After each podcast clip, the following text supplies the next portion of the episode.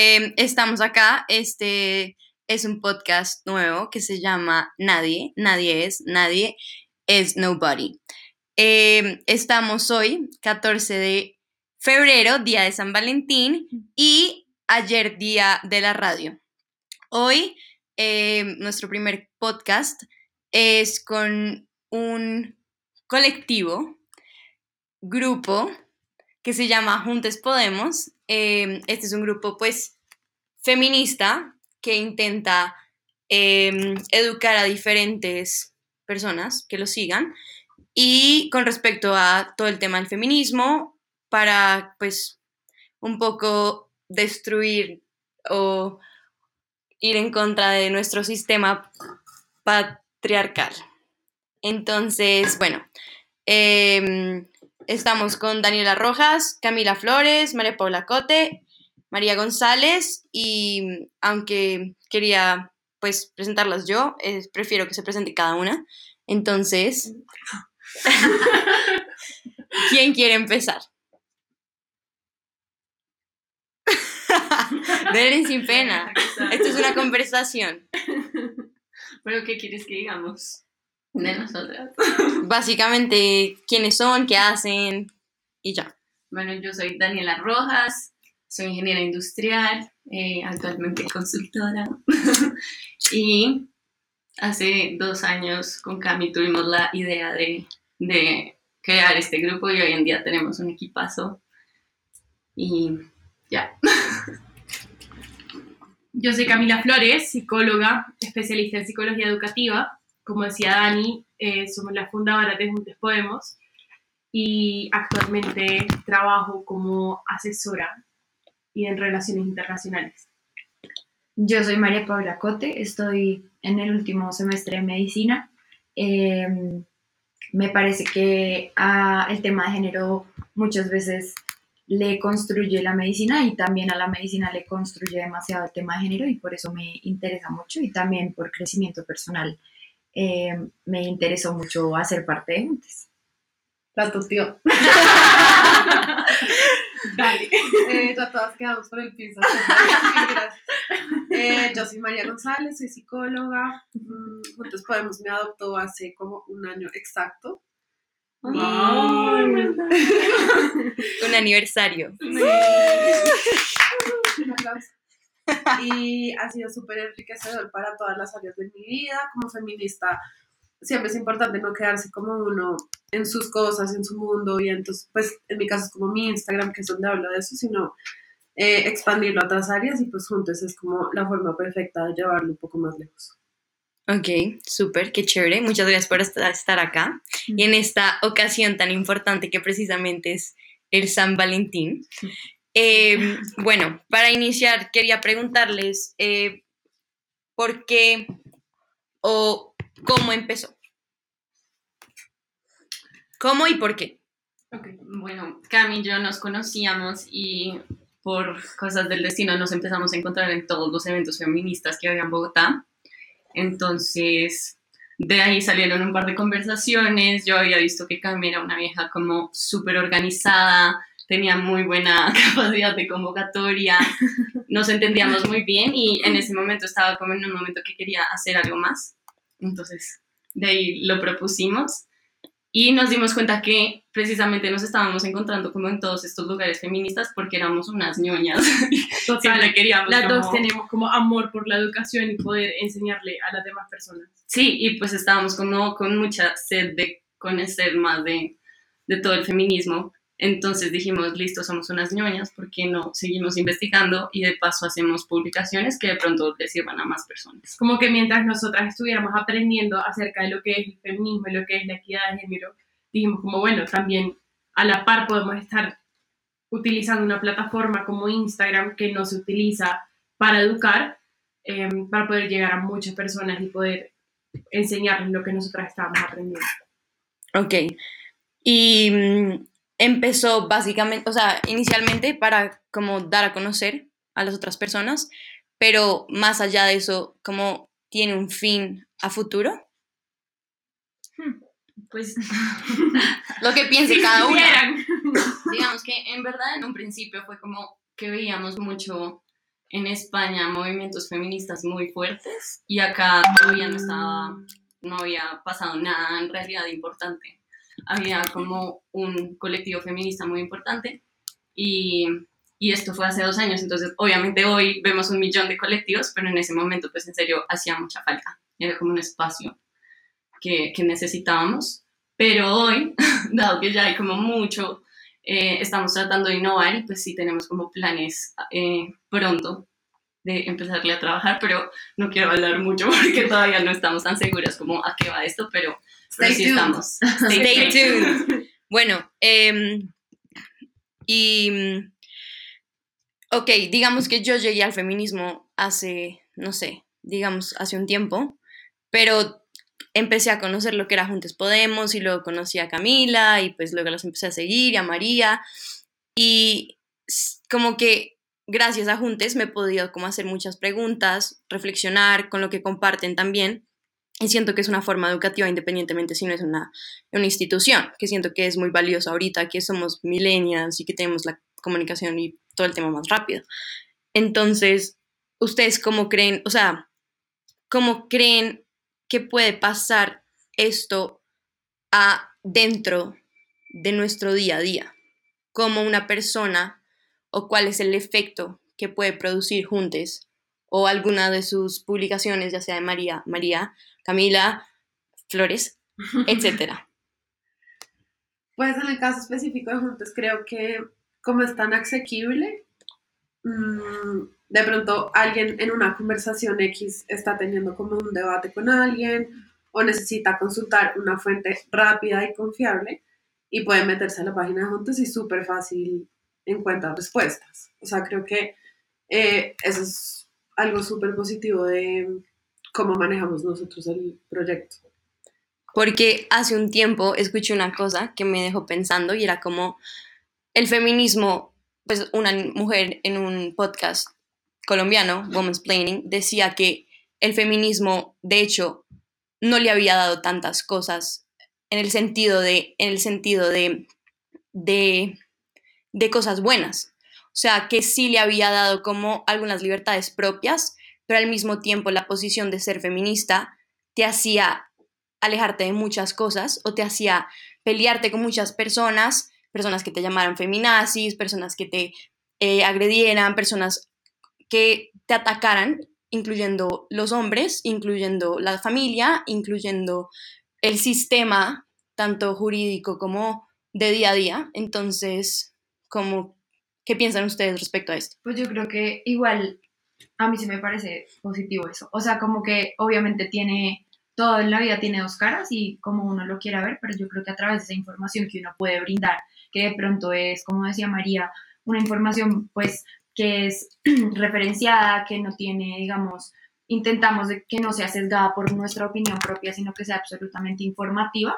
Yo creo que dentro del feminismo ocurre eso, uno adquiere una información y uno empieza a darse cuenta de, listo, estas cosas que no son positivas o que de pronto me tengo que alejar de esto, pero yo creo que a raíz de cada una de esas, como entre comillas, pérdidas, siempre llega una ganancia en el sentido de que, listo, si en tu familia no hay feminismo, tú puedes llevarlo. Obviamente, al principio todas las cosas que son diferentes chocan, pero yo creo que eh, es una forma de crecer y crecer incómoda en todas las etapas de la vida, en todas las formas. Yo creo que cuando uno se da cuenta que esa incomodidad lo hace mejor cada vez a uno, uno empieza a dejar de ver lo negativo y verlo como algo positivo, como qué chévere, que bueno, esto me fue negativo en ese momento, pero ahorita estoy así, estoy empoderada, estoy listo, dándome cuenta de mis derechos, yo creo que muchas de pronto no habíamos leído ni cuáles eran nuestros derechos. Entonces, acercarnos ya a la legislación, acercarnos a todo eso, ya es algo positivo, por más de que las cosas no siempre sean lo que queremos ver. Y de pronto eso es lo que puede chocar como negativo, pero yo creo que al final termina siendo una construcción muy linda de alguien muy íntegro y mucho más enriquecido de lo que podía ser antes del feminismo. Y yo creo que hablo por todas que el hecho de, de, construirnos es un proceso de todos los días y en esa construcción crecemos como personas, como decías tú. Mm. Y pues realmente el hecho de poder cuestionarnos todos los días es muy lindo ver como los cambios que trae a nuestras vidas. Y de crecimiento, o sea, yo creo que incluso uno encuentra mucha gente a su alrededor o sea, por más de que, bueno, listo, tal vez pierdas a algunas personas, siempre termina como eliminando mucha toxicidad de las relaciones que uno tiene. Y las que uno gana. Pues, o Sí. sea, solo las que he ganado por juntes, como estas viejas. Sí, y solo hablando del equipo, pero a Ajá. través de los eventos, de los talleres, to- de todas las cosas que hemos hecho, podemos encontrarnos personas que nos aportan un montón de cosas a nuestra vida y que nos permiten ser mejor, como lograr nuestra mejor versión. Y, o sea, específicamente cada una, o sea, cómo reconstruyen, como, sí, cómo reconstruyen su vida con las cosas que aprenden, como, sea, en casos específicos han tenido problemas con personas directamente, con hombres, con, o sea, cómo controlan ese, como ataque, digamos, o cómo eligen. A mí personalmente al comienzo me daba muy duro porque era ese proceso de eliminación de personas que de pronto ya no le estaban aportando algo a mi vida y me cuestionaban mucho por lo que soy hoy día y por todas las cosas que he aprendido y que pienso diferente, pero como decía Dani, es como también las personas nuevas que me ha aportado el feminismo, quizás son las personas que tienen que estar ahí. Y yo también siento que como la forma en la que logro también controlar un poco el ataque es reconocer que nacimos en Colombia, en una sociedad machista, que la gente obviamente tiene unos sesgos de los que ni siquiera se dan cuenta, ¿no? Como que son invisibles y pues parte de lo que tratamos de hacer conjuntos es como mostrar esas cosas que no hemos visto y no nos hemos revisado. Y no es nuestro, nuestra responsabilidad como educar a las demás personas, como pero si tenemos ese espacio como para hacerlo, pues qué chévere que a través de nosotras, de nuestra experiencia, tanto en nuestro día a día como en juntes, puedan aprender de eso. y pues reconocer exacto dónde hay el espacio, como si la gente quiere, y pues donde no habrá, pero uno también como que entiende, tipo, no sé, las personas más mayores de nuestras familias, este de pronto no es el momento para cambiar la cabeza. Entonces es como ese, con- pues como ese entendimiento de, eh, pues hasta donde también podemos llegar y aceptar un, un poco de las cosas, especialmente con la gente que queremos, de pronto con las otras, pues nos valdrá huevo y le diremos todo lo que queramos en la cara, pero pues con las personas que queremos a veces uno entiende que no. Y yo creo que también mucha parte de crecer en el feminismo también es aprender a ser tolerante, como no solamente aprender que eh, lo que yo pienso está bien, sino que rico poder escuchar a alguien que de pronto cambie la forma en la que yo pienso, cambie la forma en la que yo veo las cosas. De hecho, literalmente la como el, la base del feminismo es pues no ser racista, no ser xenófobo, no ser pues homofóbico y todo eso pues es muy valioso en el sentido de que uno en el día a día se empieza a dar cuenta cada vez más de las situaciones que uno normalmente af- como afrontaría, afrontaría y no y que hubiera pasado como sin mirar o sin darse cuenta y uno empieza a ser mucho más crítico de lo que tiene a su alrededor, uno empieza como a darse cuenta como, uy, todo, todo empieza a ser un diálogo, como, ¿por qué piensas así? Porque yo ya dejé de pensar así y uno empieza como a, a mirar en dónde de pronto estaba, pero ahora estoy diferente por precisamente esos obstáculos o esas personas que me encontraban en el camino. Eh, básicamente lo que ya dijeron todas. Creo que es como el proceso común de convertirse al feminismo, pues. Eh, Convertirse. que- Total, pero total. Pero totalmente es una conversión. sí. Y sí, es un proceso, creo que toda, bueno, la mayoría empezamos así como súper efer, efer- efervescentes, sí, como, perdón, eh, como siendo súper reactivas a todo, impulsivas, cada cosa que nos dicen y cómo estamos, pues uno cuando empieza está leyendo mucho, está viendo muchos documentales, entonces está con toda flor de piel, toda la información la quiere escupir, o sea, quiere informar todo el tiempo y después ya con el tiempo se va dando cuenta que las cosas pues sean mm, más fáciles por otros medios de comunicación, como charlando más tranquilos y todo. Que no es como una confrontación siempre, no tiene Sí. que serlo. Es como choose your battles porque también hay gente que, nu- que nunca va a entender y está bien también respetar el proceso de cada uno. Y también es como ensimismarse un poco porque uno a veces cree que tiene que cambiar a todo el mundo y en verdad donde más tiene que cambiar es uno mismo. Entonces, como listo, el feminismo lo aplico yo a mi vida, a mis cosas, a mi casa, a mi creencia, a mis creencias y me voy a mejorar yo antes de hacer otra, otras cosas. Y yo efectivamente he visto cómo con mi propio cambio, mi misma familia, mis mismos amigos, las personas en el trabajo también van cambiando, sobre todo sus discursos, porque yo soy una persona que obviamente tengo todavía cosas muy machistas y cuando me salen de la boca me corrijo y es como, no, no, no, perdón, eh, me retracto, lo cambio. Y las personas como que también van adoptando eso y es como, uy, no, eso suena muy machista, perdón. Entonces, como que también yo siento que con el ejemplo pro- propio y como con nuestra propia vida se puede como ayudar e impactar la vida de las demás personas que nos rodean. Ok, y con respecto a eso, se me hace muy valioso porque yo la verdad creo que el hecho de uno decidir tomar como posición frente a unas cosas hace que otras personas tengan posición frente a lo que uno dice. Y eso muchas veces es muy problemático porque no todos pensamos igual, ¿no? Pero hay algo que a mí me confunde un montón del feminismo y quiero como que me lo aclaren también, que es, o sea, el término de sororidad creo que me confunde porque muchas veces las personas me dicen, hay que apoyarnos entre mujeres, pero eso no significa que, primero, todas seamos amigas. 100%. Segundo, todas pensemos igual. Exacto. Y tercero, tengamos discusiones unas con las otras. Entonces, ¿qué piensan con respecto a este término? Eh, yo creo que es demasiado necesario en un mundo como el feminista, porque eh, como no sé quién exactamente lo define, pero son feminismos y no feminismo. Hay demasiados tipos de feminismo y la sororidad es eso, es como entender que la otra puede pensar diferente en medio de que tenemos igualmente las mismas creencias y queremos llegar a un lugar común, que es como la igualdad en general, pero todas podemos llegar de formas diferentes, dependiendo también, pues, cómo crecimos, de toda nuestra educación.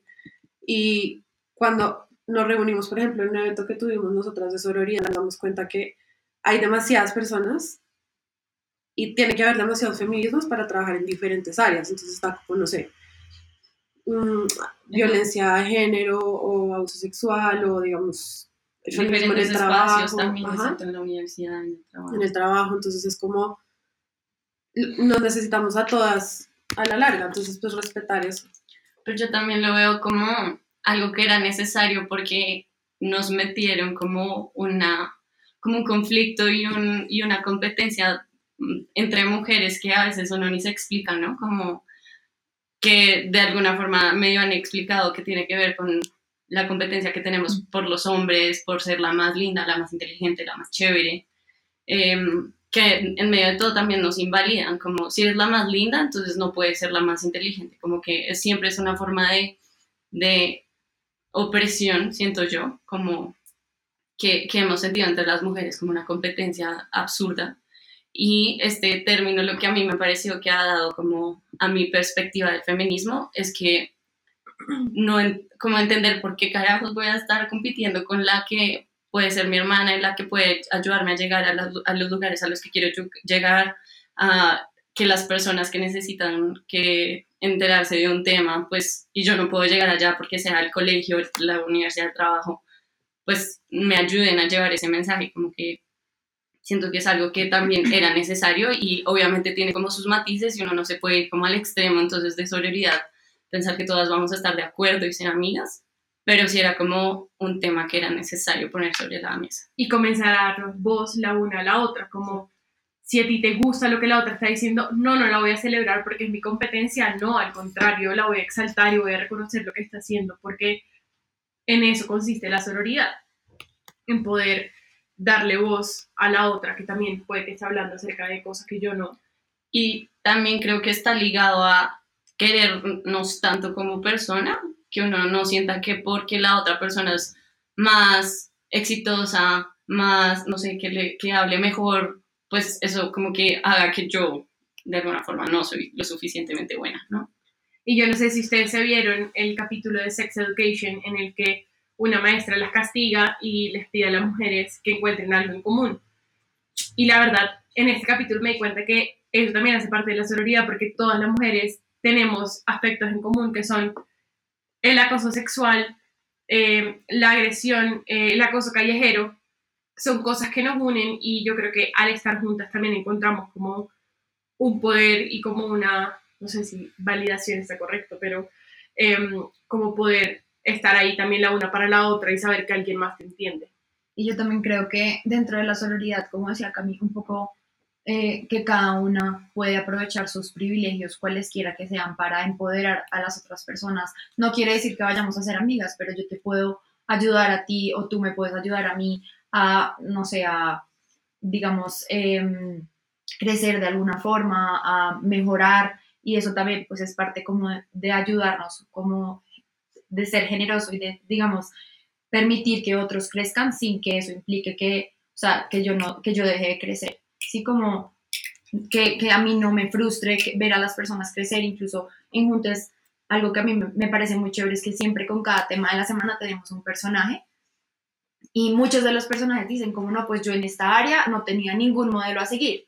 Entonces, el solo hecho como de pararse, hablar, representarnos como mujeres en diferentes áreas, no solamente digamos en cosas como el acoso y digamos estas cosas que son más de índole negativa, sino también en, hey, mira, yo llegué hasta acá, estas son las herramientas que tú puedes usar si tú también lo quieres hacer, como de permitirnos saber qué les funcionó para nosotros también utilizarlo en pro de todas como, pues como género o como una sola, ¿no?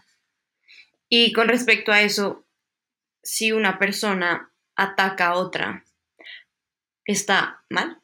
O sea, no sería ser feminista o cumplir con la sororidad. ¿Como entre mujeres? Sí. Es que atacar es una, es una palabra muy fuerte. No atacar, pero... O sea, si tú me dijeras atacar, yo diría que sí. Cuestionar. Porque criticar. cuestionar, no. Sí, o sea, como que si fuera a atacar, si yo te voy a atacar a ti, ni siquiera, yo siento que si a mí me dicen te ataco, a mí no, ni me escuchan, como que ni me están dando como la posibilidad de explicar, de permitirte, dar, o sea, darte mi punto de vista sobre, en cambio, crítica, tener una posición crítica es decir, ok, te escucho y entiendo lo que piensas, así yo no lo piense igual. Como que siento que igual eso pasa, de hecho nos ha pasado, yo creo que en muchos eventos hay feministas radicales, feministas liberales, en las que es como, pues no, yo no comparto eso, pero pues tenemos tantas cosas más en común que nos unen de las que nos separan, que nos hace igual estar ahí la una para la otra, en lo que cada una quiera, por lo que cada una quiera luchar. Ok, ok. Y seguro nos vamos a cuestionar, es que pues somos mujeres, somos súper diversas, súper complejas, Mm. entonces seguramente no vamos a coincidir y a estar de acuerdo en todo. Y como, o sea, como, como controlarlo, ¿saben? Como, como no entrar en la trampa de que yo creo que a veces yo me confundo porque siento que en Colombia muchas veces la crítica, o sea, se puede criticar, pero no se puede ser crítico. Y siento que cuando se tiene una postura crítica, la gente empieza a decir como, es que tú me estás criticando, es que tú me estás señalando, es que pero yo siento que es la falta de debate que se da en los espacios, en la academia, en las conversaciones de las amigas, como que, o sea, uno puede tener una amiga que es creyente y otra que no, pero siempre va a haber como un, como una, si me entienden, como un- una pelea ahí que no debería ser así, como que deberíamos aceptar al ateo, al cristiano, al feminista, al... Total.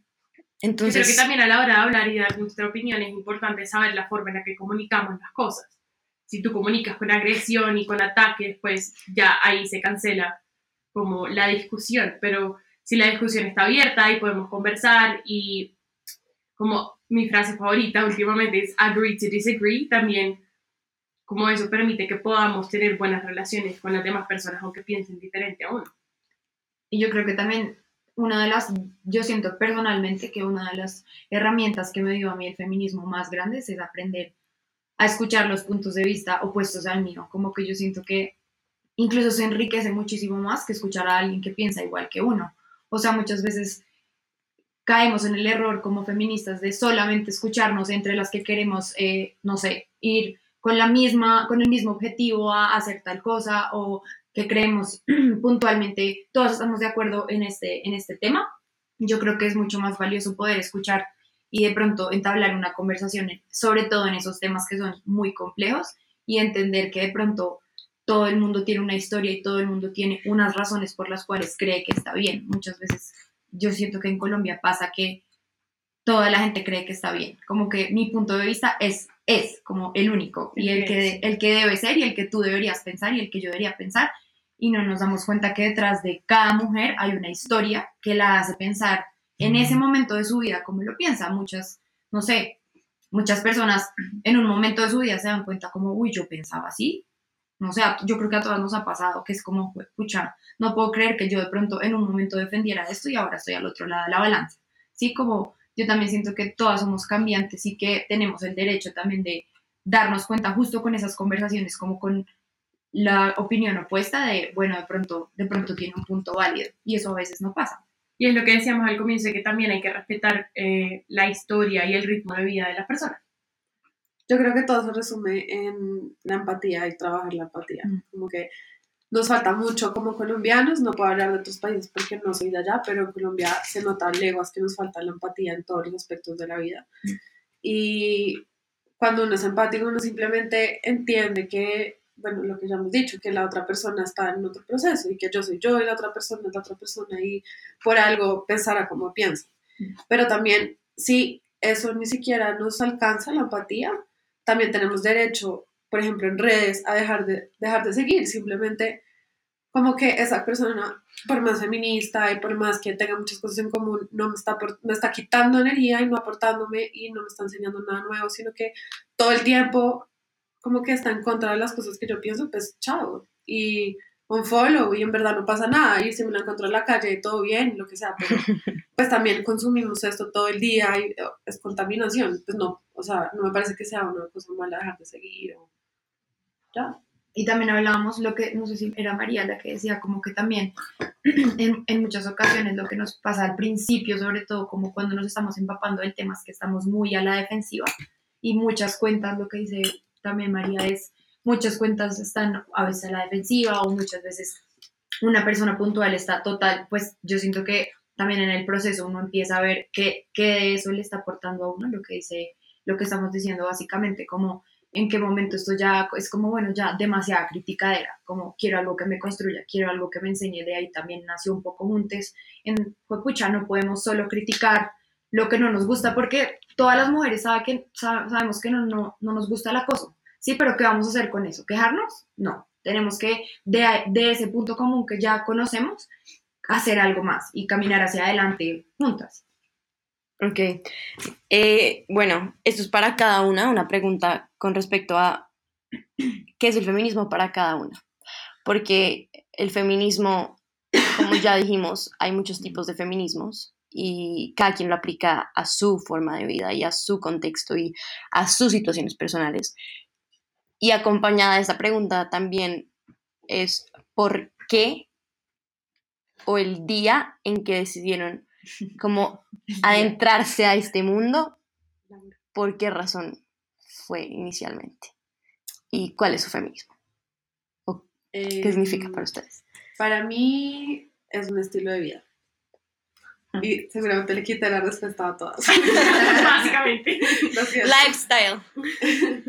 Sí, y no me acuerdo quién fue la que dijo, porque también lo vi en un conversatorio y uno de esto se le van pegando las cosas y uno ya no sabe dónde las oyó, pero eh, son unas gafas con las que uno ve la vida.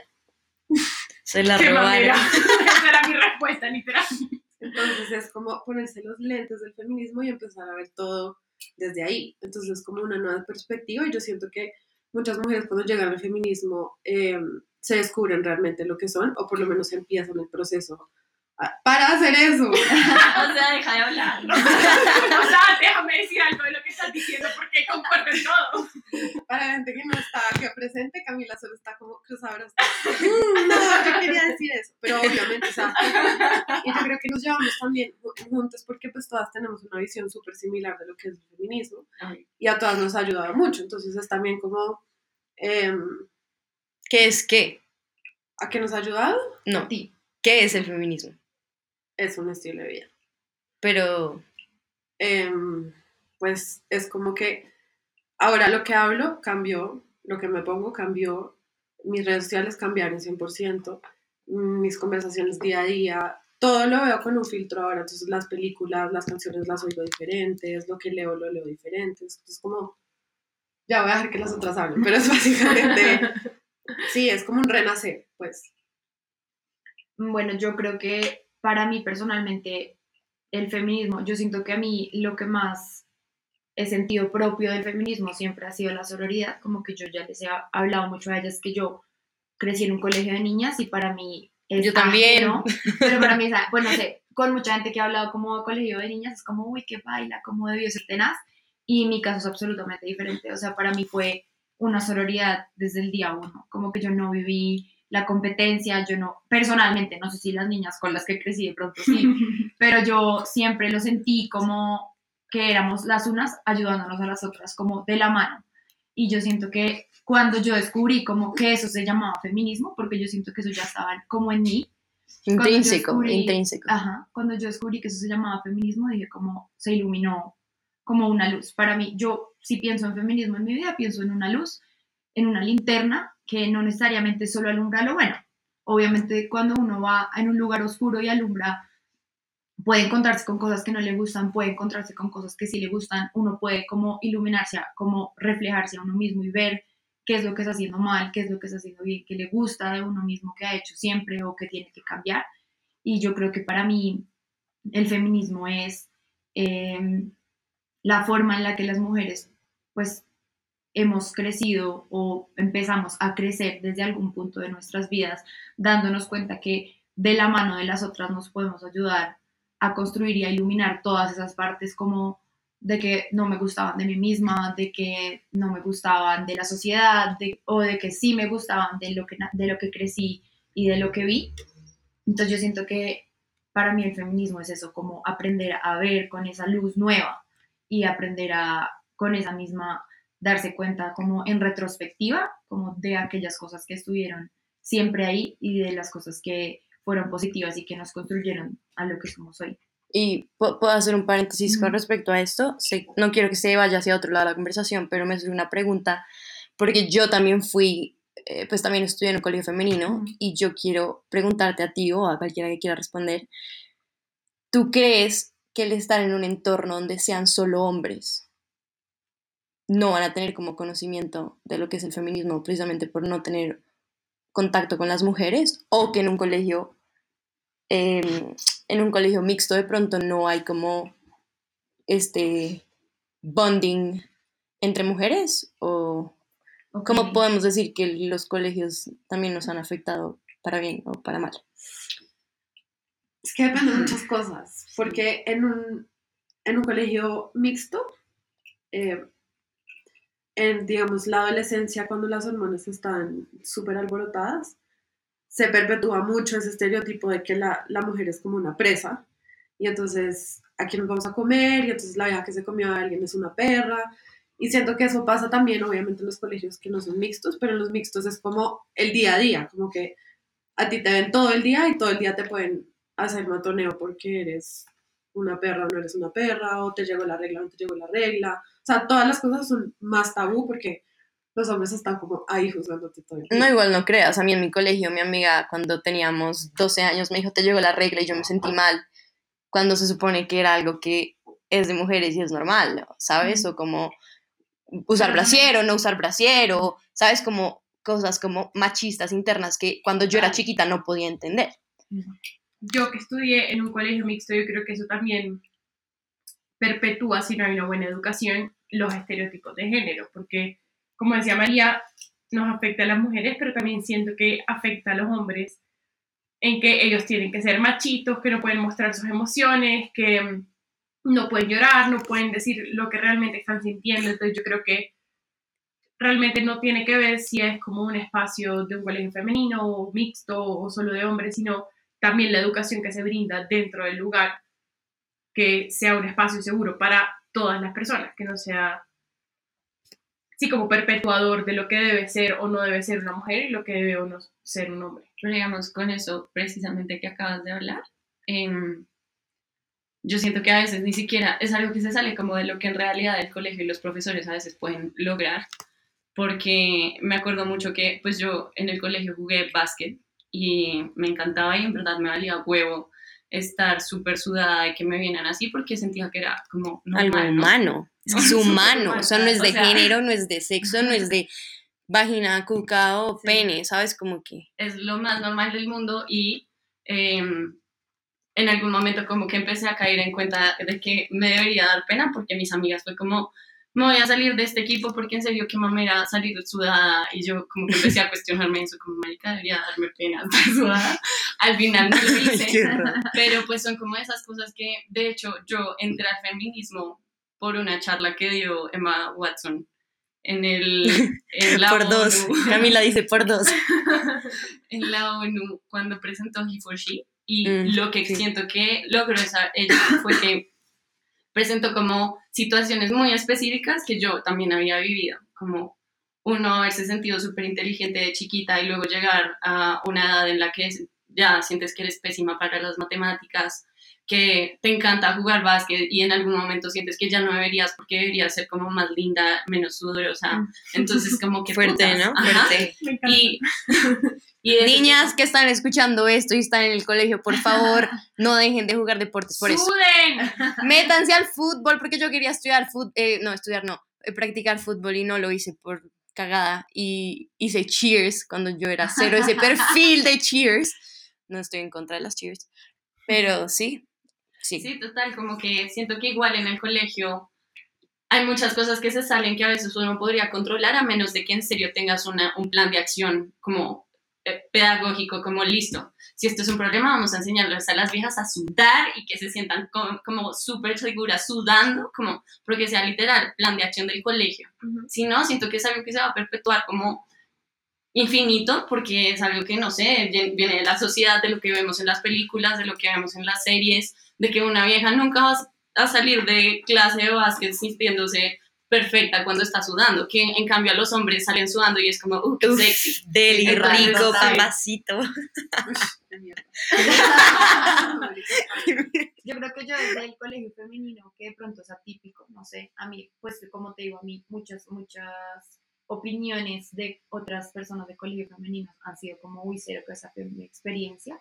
Yo creo que, como pues todas ya lo han dicho, no es tanto de que solo haya mujeres, aunque en mi caso sí fue muy cómodo. O sea, yo creo que para mí fue un factor súper protector, como a nosotros no nos importaba pedir una toalla, no nos importaba. Y eso pues de pronto, no sé, si hubiera hombres sería distinto, como que de pronto habría más tabú, es, especulo, porque no es como mi experiencia tener hombres en el salón, pero a mí me gustó mucho porque eh, uno siente, o yo sentí al menos que tenía esa libertad, como tenía la libertad plena de ser quien yo era desde el momento cero, y yo creo que eso fue, es gran parte de lo que soy hoy y gran parte de, de lo que me di cuenta con mi luz del feminismo, como después, como, uy, qué chévere nunca haber tenido que fingir porque ese man del salón me gustaba y no me, no me podía ver de esa forma, o como que cero que yo tuve esa, como esa barrera y yo creo que para mí eso fue top, o sea, eso fue mi base número uno, la sororidad. Siento que sí se desvió un poquito Sí, del sí, tema, Sí, perdón. encanta. Perdón, igual voy a hacer una última pregunta y pero- luego les pregunto lo otro, pero quiero hacer una pregunta. No sé si se hace como loco, out of this mind, como que, que las mujeres tengan que esconder como las toallas higiénicas en un sí. paque, un pa- empaquecito, cartuchera, como esconderlo, y es como que no me vean, que no me vea el profesor la toalla. Sí. Me pasó hace dos semanas en el trabajo, yo siendo feminista, escondiendo como en mi pantalón y era como, no, no más, miren, tengo la regla. O que Pero- el papá a uno le compre las toallas o el- las vainas, es como... Eso tiene que ser lo más normal, es lo natural. Yo quería como cerrar el tema del colegio. y es que em, siento que es, es impresionante como que yo, de lo que habla Mapis, me siento súper ajena porque en realidad en el colegio como tener hombres ahí sí hace que uno sea, e- es un espacio menos seguro y en realidad eso hay como una teoría detrás de los espacios seguros que hay entre mujeres. Cuéntanos, como- cuéntanos la teoría. Eh, digamos... Clase. Clase. Siempre No. una lección. Siempre. Pero, por ejemplo, en el colegio que en clase de matemáticas saliera un comentario por mínimo que fuera como, no es que las mujeres son malas en matemáticas y lo dijo un chino. Pues eso no pasaba entre Sí. las niñas porque pues marica ninguna va a decir eso porque todas son niñas ahí. Entonces pues es un espacio seguro para que todas en algún momento desarrollen las habilidades que quieran desarrollar independientemente de los comentarios que puedan surgir, ¿no? Y este, em, pues es, es como mixto, a veces se presta como para este tipo de, de comentarios que hacen que mujeres e incluso hombres, como que a los hombres les digan los hombres no lloran, pues sean como un espacio en el que se perpetúen estereotipos de forma como muy inocente entre comentarios de niños. Entonces, a lo que voy como para cerrarlo en realidad, es como que siento que independientemente del colegio en el que uno esté, el feminismo es como esas gafas otra vez, o pues ese filtro que a uno le ayuda a ver las cosas como son y no a partir de los estereotipos y de las mentiras que a veces la sociedad nos ha metido en la cabeza. Y quiero decir otra cosa, que estaba pensando cuando estábamos hablando que me encantaría volver a estar en el colegio en ese momento con todo lo que sé hoy día En total. para poder romper con todos estos estereotipos y poder ser como la rebelde que cuestione todo. Y si ustedes que están escuchando este podcast en este momento están en el colegio, todavía no les dé miedo. Estoy segura que muchas otras mujeres y hasta otras personas podrían respaldarles en lo que piensan, no se queden calladas. A mí lo que me deja feliz es que sé que mis hijas van a ser así. No, y además que, por ejemplo, desde chiquitas nos meten eso en la cabeza, ¿no? O sea, los, los dibujos que uno pinta cuando chiquitos es la mamá en la cocina, el papá trabajando, eh, los, o sea, como los mismos productos de limpieza son de mujer y las propagandas que hacen esos, esos, esos, esos que, esas propagandas son pobres mujeres vendiendo esos productos, entonces los juguetes, todo. No sé si ustedes tuvieron escobita Obviamente. de ¡Ay! semáforo. ¡De semáforo! Mis primitos no tuvieron escobita y yo después, mucho más adelante, me quejé con mi familia, como bueno, y la escobita y el recogedor, ¿cuán- ¿en qué Navidad se los vamos a dar? O sea, para mí, cero que, pues, o sea, dentro de mucho, dentro de la variedad de juguetes que puede haber, que a uno le den una escobita implica un rol social, o sea, y que no se la den a alguien más también implica algo para esa persona. Que la escoba sea para todos. Para Que todos. todos, todos barramos. que todos sepan hacer aseo y cocinar. Ah, como lo de Little Mommy, Little Sí. Daddy. Sí. What's, ¿Qué pasa? Ok, y... mm, ay, no las dejé terminar a ustedes dos con el tema de por Ya ni qué... siquiera sé cuál era la pregunta. ¿Qué es el feminismo no. ¿Y cómo ya. llegaste? Bueno, por Emma Watson. No, yo creo que ya se dijo todo. Realmente para mí también es un estilo de vida, también es, son unos lentes violetas, morados, que me hacen cuestionar todo lo que pasa a mi alrededor y a mí me ha encantado y como para cambiar un poco el discurso, creo que personalmente estos lentes me han permitido conocerme a mí misma y un poco lo que decía Mapa es saber qué me gusta, saber qué no me gusta, poder em, saber cómo relacionarme, saber em, no sé, acerca también de mi sexualidad, poder explorarme sin ningún tabú y poder romper como esas cosas que me enseñaron que eran consideradas negativas o que eran demonizadas, también como cuestionármelas a nivel personal. Ok. Y bueno, para ser muy breve, siento que fue como algo que me dio mucha libertad, que necesitaba como entender de algo que no me estaba cuadrando en su momento y no entendía por qué. Y cuando lo descubrí, como que todo hizo clic y, y sí, lo dejó todo más claro. Y como, como ustedes, o sea, leen libros ahora y ven películas y cuestionan como las obras artísticas, porque yo muchas veces me pongo a pensar y digo, uy, yo soy amante del arte y estoy viendo películas, pero la mayoría son de los directores machistas, eh, los poemas de los machistas, y es como estoy muy confundida. A mí me pasa mucho que yo ya no soy capaz de separar, típica frase, el arte del artista. Wow, esa es una gran discusión para un podcast. Puede ser otro, otro podcast. Está en... pero me cuesta mucho. Yo ya sí sé que una persona abusó sexualmente de otra o, no sé, una persona que yo consideraría una persona mala. Realmente no soy capaz ni de escuchar sus canciones, ni de leer sus libros, ni de ver su arte de una forma diferente. Ya, no- ya no puedo. Claro. Ya hace parte de mis lentes. Eso, eso es pesado porque muchas de las masterpieces y obras lo son, pero mm, también como que cuando la obra sale del artista ya no le pertenece al artista porque se vuelve una obra pública, entonces como que creo que es una discusión que se tiene que estructurar y pensar más allá también, es verdad, pero totalmente de acuerdo.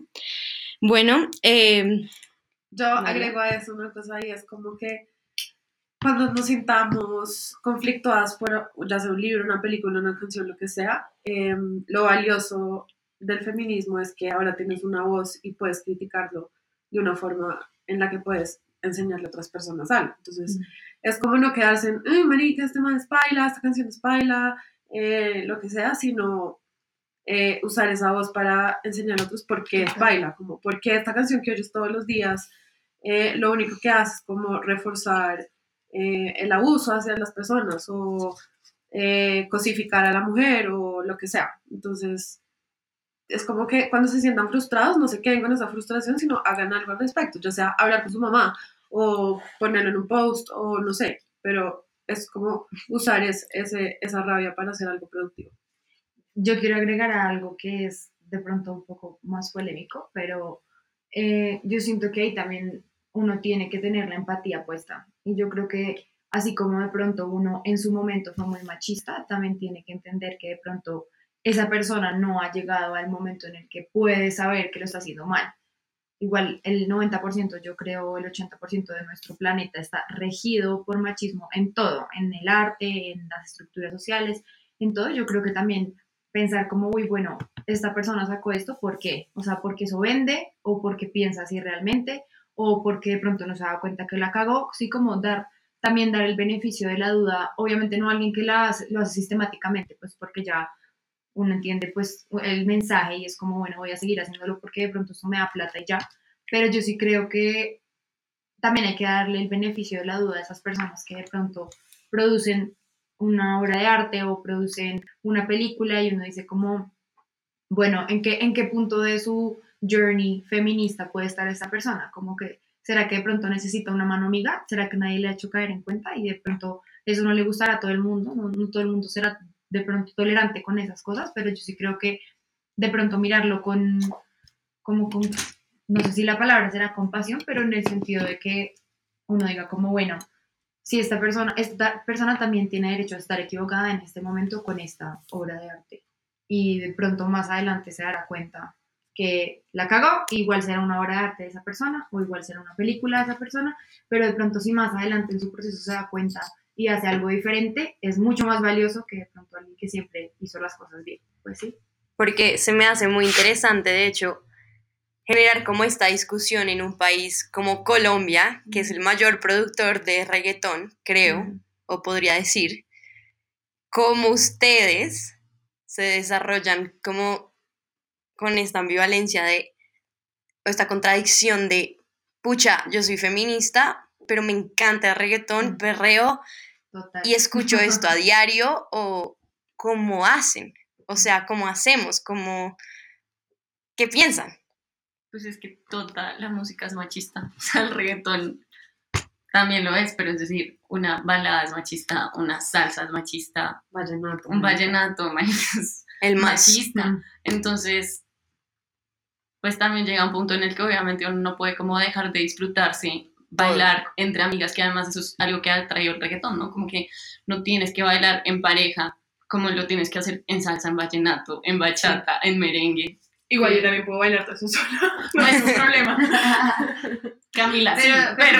pero tradicionalmente. Camila sí, pero no, no. no mentira, pero, pero sí el, el, el reggaetón, digamos que el plus que tiene es que lo puedes bailar sola y es casi para bailar sola, o sea. Sí. Y yo creo que en toda la vida es apropiarse también, como, bueno, el reggaetón también es mío y yo también decido hasta dónde voy. Pero y la- qué cojo de ahí, qué no cojo No, de ahí, y también pues obviamente tener como este, o sea, tener este conocimiento como feminista y- y escuchando estas cosas, como que yo a veces pienso que igual también somos muy, muy privilegiadas en el sentido de que podemos escuchar esto, pero también tener este pensamiento, porque hay personas que solo lo escuchan todos los días y eso es lo que se les graba en la mente, como que la música, o sea, sí tiene un tema de un efecto sociocultural muy fuerte, entonces creo que somos privilegiadas en ese sentido, pero ¿cómo hacer que las personas que no llegan a estos como análisis o pensamientos críticos del el hombre y la mujer no se queden solo con el reggaetón? ¿Sí me El entienden? mensaje, el reggaetón. Yo creo que la, la, solución no está en eso mismo el reggaetón, sino en una educación general sobre la equidad de género y como los mensajes ocultos de todo lo que consumimos en general. Como que el reggaetón es solo como una parte demasiado chiquita de todo el problema. Entonces, siento que la solución es como súper macro, pero en cuestión de el reggaetón, eh, siento que es hablarlo pues traerlo a, a temas de conversación. Yo a todos mis amigos hombres siempre les digo, eh, siempre los hago caer en cuenta de ese tipo de cosas que son minucias y ellos, o sea, no es que sean brutos, pero nunca se habían dado cuenta que, que eso era un problema, como que hasta ahora que además está, Un poquito. siento que, No. siento que estamos como en la era dorada del reggaetón, porque ahora hay mil mujeres cantando reggaetón, ahora los discursos han cambiado un huevo y es como yo escojo con quién perreo, no sé qué. Que también es un tema para un podcast. Ya a veces replican mensajes machistas. Total, hay de su- todo, porque igual pues somos hijas del patriarcado todos, pero, pero eso también es chévere y creo que la gente oyendo eso y viendo tantas mujeres ahora salir en el género, también se dan cuenta que había algo mal antes, que ahora está cambiando. Sí, y no, yo ahorita estoy matada con las mujeres reggaetoneras que hay. O sea, Carol G la amaba antes de Tusa. Entonces, fiel seguidora. Y siento que eso es muy importante, como darle la voz, la importancia, oír las canciones, darles el poder a las mujeres que en serio sí están cambiando esa industria. Y yo creo que es justo lo que María y tú decían, como no solamente, pues nosotros tenemos el privilegio de saber que de pronto lo que dice la letra no es lo que pensamos, pero hacerle caer eso en cuenta a la gente, uno también, no sé, a mí me pasó con muchas canciones que me dejaron de gustar mucho. Como que había canciones que yo decía, uy, qué buena, y ya, ya ni la oigo porque digo, no, qué letra tan asquerosa. Sí, entonces uno también empieza a ser selectivo con lo que oye. Toda la música es machista, así como pues decíamos, en todos los géneros, mejor dicho, hay música machista, pero uno también escoge y toma lo que le gusta y hacerle caer en cuenta a la gente que lo que oye no, de pronto no es lo que tiene que ser, hace que no tengan que dejar de escucharlo. Si yo sé que está mal y aún, o el mensaje es malo, pues simplemente estar consciente es suficiente. Y, por ejemplo, hay también como extremos, por ejemplo, que hay un Roldán, que digamos, se dejó de oír, punto final. O sea, si tú eres feminista, ¿verdad? No más Kevin Roldán. ¿Por qué? Porque ya sabemos que Kevin Roldán tiene un pasado de abuso y acoso sexual, una gonorrea, y el man eh, prácticamente le paga a sus víctimas para que no sigan hablando, pero entonces eso como listo, yo disfruto reggaetón y lo perreo, pero poner una canción de Kevin Roldán y yo me siento Yo también me y me cruzo de brazos, ¿por qué no? ¿Por qué no? O sea, hay Sí. límites para el disfrute, como que... Qué bien, qué bien. Bueno, queridas juntes, ya para cerrar, lo último que quiero como eh, que me cuenten es aquellos como consejos o lecturas o documentales o cuentas o aquellas cosas que le pueden como dar a nuestros oyentes, que en el futuro ojalá sean muchos, em, cómo pueden hacer para entrar en este mundo, como los pequeños, como las pequeñas, como los pequeñes, pueden como entrar. yo creo que esto es muy como vayan a juntes, pero realmente, pero sí, realmente sí, lo siento. Publicidad. Mm. Em, es que en Juntes, para las personas que no nos siguen, tenemos una sección justamente de recomendaciones. Entonces, si ustedes sienten que no están tan fuertes en algún tema, pueden buscarlo en Juntes y ahí hay recomendaciones de libros, de podcast, de películas, de Videos. entrevistas, todo en los que ustedes pueden enriquecer como esa idea que ustedes puedan tener acerca de un tema relacionado al feminismo. Los libros de Chimamanda, los libros de Roxane Gay. No lean Simón en este momento, leanlo después. Pero léanlo, léanlo. Sí, sí. Pero sí me gusta pensar que Juntes es como medio una enciclopedia en Instagram. O sea, los temas que hemos tratado, ahí están. Esta información que ha sido muy bien curada, como de investigación seria. em, y pues hay, primero hay un montón de temas que hemos desarrollado en dos años, cada dos semanas, entonces hagan la cuenta. Pero además están el tema, cifras, las recomendaciones, personas que han sido muy importantes por hablar de ese tema. Entonces siento que hay información es lo que hay. y realmente tratamos de que la información sea clara, sea precisa, sea Fácil concisa, de- fácil de leer. Entonces, pues yo creo que Juntes es una herramienta muy útil para las personas que están comenzando en el feminismo. Y también yo creo, creería que como no todos aprendemos de la misma forma, yo creo que em- para empezar, si yo fuera a empezar hoy, me casaría con lo que más me guste. Si me gusta ver YouTube, empezaría a buscar en YouTube. Si me gusta leer, empezaría a buscar libros. Si me gustan las películas, o sea, como empezar a buscarlo como con algo que a uno le dé gusto, porque así aprender siempre va a ser más fácil. Sí, listo. Bueno, muchas gracias por sacar el tiempo para poder grabarlas hoy. Eh, soy fiel creyente de su proyecto y de todas. Gracias. Arroba juntes podemos. Arroba juntes podemos en Instagram. Y pues a cada una, que igual en la descripción luego verán. Entonces, pues nada, adiós nadies. adiós juntes. Gracias por participar hoy. Gracias Y por este espacio. Gracias, besos. Chao. Exo, exo. Bye.